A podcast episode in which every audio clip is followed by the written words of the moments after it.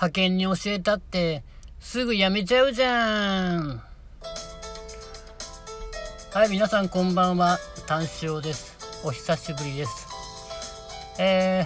ー、今日お話ししたいと思うのはサニーライフという老人ホームのお話をします。えサニーライフってって言えばねあのテレビコマーシャルでかなり宣伝ガンガンやってますよね。他の老人ホームはほとんどうん新聞新聞の広告とかねそういうとこではあの宣伝してますけどテレビコマーシャルとなるとあまりやってませんよね。やっぱサニーライフしかもね全国展開でもうね隅々まで多分施設があるんじゃないですかね。でね今回お話ししたいのがサニーライフの中でも、えー、サニーライフ羽村東京都羽村市にあるサニーライフ羽村について話します。でサニーライフのいいとこっていうのはコマーシャルでもご存知の通り、えー、入居資金が安い家賃が安い初期費用が安いとにかくお金がかからないというのが歌い文句です。しかし、えー、そんなねお金がかからないのではあの職員にねお給料も払えないし儲からないですよね。そんな次々に全国に施設を建てられるような状況になりませんよね。まあその辺のお金のからくりというんですかね。あのコマーシャルではやらないところをちょっと話していきたいと思います。えー、まあそういう入居資金とか家賃が安いということでじゃあどこでお金稼ぐんだっていうところなんですけどもえー、それが身体介助です。身体介助とは何ぞやというところで、えー、例えばお風呂とかトイレ、おむつ交換とか、あとは航空ケアね、洗顔とか、そういうところでお金を徴収します。で、一番ね、お金を取るのがおむつ交換。まあ、老人介護ではもう当たり前ですけどできる限りそのおむつをした状態で排泄をするんではなくてできるのであればトイレで行ってもらってもうおむつを外す外そうっていうことをことに努めます。がこのサニーライフ羽村。え1日に、え日勤帯だけで、えー、4回おむつ交換があります。で夜勤帯で3回おむつ交換があります。で普通だったらまあ確認に行っておむつが全く濡れてません、えー、うんちもついてなくて汚れてません。となったら当然そのおむつ代っていうのは入居者持ちなのでできる限り買えません。買えない。まあだって汚れてないのに買える必要がないじゃないですか。ところがここのサニーライフ羽村さん。濡れていなかろうが汚れていなかろうが必ず交換します。で入居者さんにもたまに聞かれます。え汚れてないのになんで交換するの？って。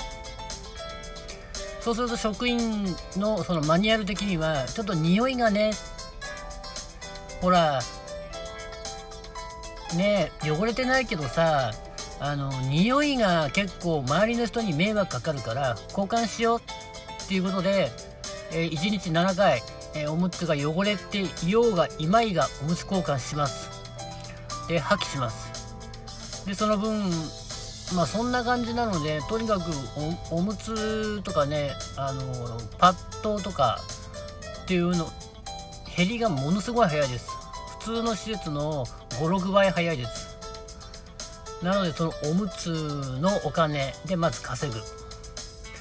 で次にお金がかかってくるのがおやつです。さ大体どこの施設でも3時になるとおやつタイムがあるんですけどもそのおやつもねあの有料老人まあこちらは有料老人ホームなんですけども介護付きの、えー、おやつは普通だとこの食堂とか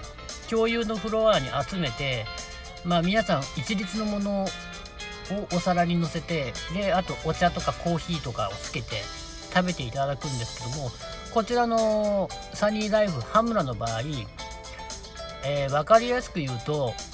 えー、新幹線のワゴンワゴン販売っていうんですかね。あの大きなワゴンがゾロゾロとやってきてそこにお菓子とか飲み物が積んであります。で一軒一軒コンコンって何々さんっておやつの時間ですよ。じゃあ今日は何食べましょうか？何飲みましょうか？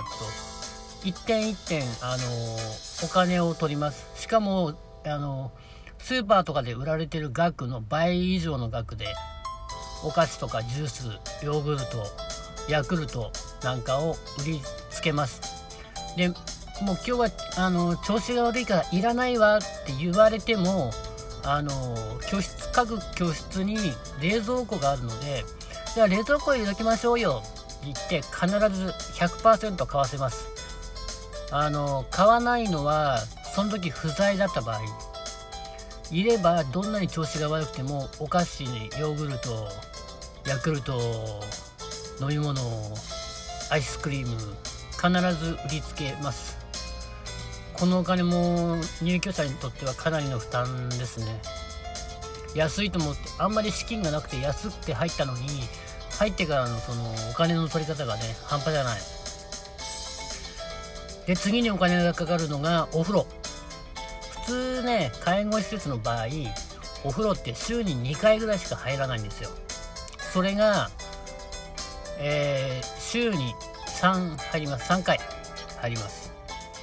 でこちらの施設ね入居者の数が100人いるんでお風呂を週に3回入れるってことはお風呂に担当になった人はかなりもう大車輪のごとく働かないといけません。が、えー、こちらはねあのお風呂専用のパートさんが来てます。でここの施設ねまあ冒頭でも言ったんですけどあのかえ、ー、と派遣社員に仕事を教えてもすぐ辞めちゃうっていう話をしたんですけどえー、そうなんですよ。派遣さんが入っても1ヶ月持たないで辞めちゃうんです。だから本当にもう初歩の初歩のあの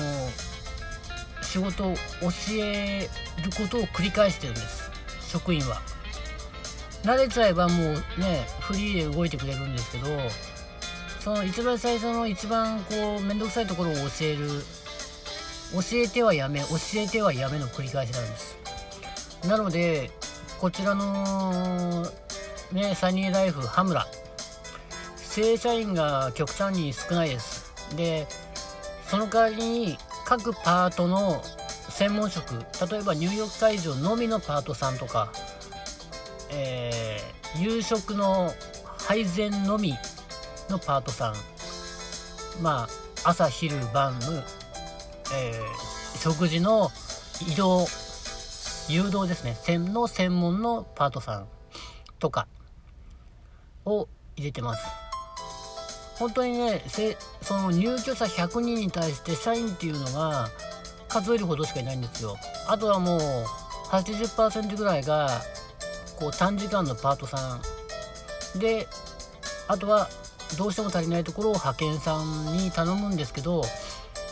どうしてもねあの正社員がねこうギスギスしてるんですよね。人が少ないからやることが1人の職員のやることが多い。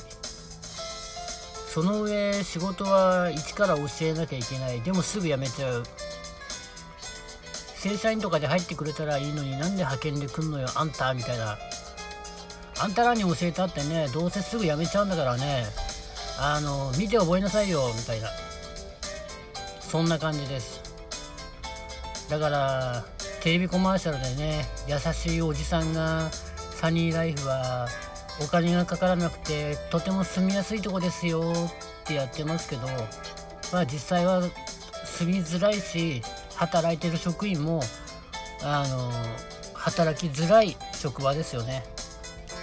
それではまたと言いたいところですがもう1点あります。えー、まあサニーライフ羽村だけのことかもしれませんがえー、職員用の駐車場がありません。なので例えばまあ正社員にしてもパートさんにしても派遣社員にしても周りの月決めの駐車場を借りないといけないんですね。でねちょうどねこの羽村市の工業地帯のキワキワにサニーライフがあるので駐車場代がだいたい平均で月1万円ぐらいです。パートさんとかね派遣社員少ない給料の中で1万円を駐車場代に使うっていうのはかなり痛いですよね。でおそらく正社員が集まらないのもやっぱ駐車場がないっていうことが原因じゃないですかね。駅からも結構離れてるし最寄り駅が2つあるんですけども両方とも徒歩20分なんですよ。結構ですよね。だから駐車場がね確保できてればもうちょっと職員も集まってもうちょっとギスギス感がなくなるのかなっていうそんな感じです。それではまた。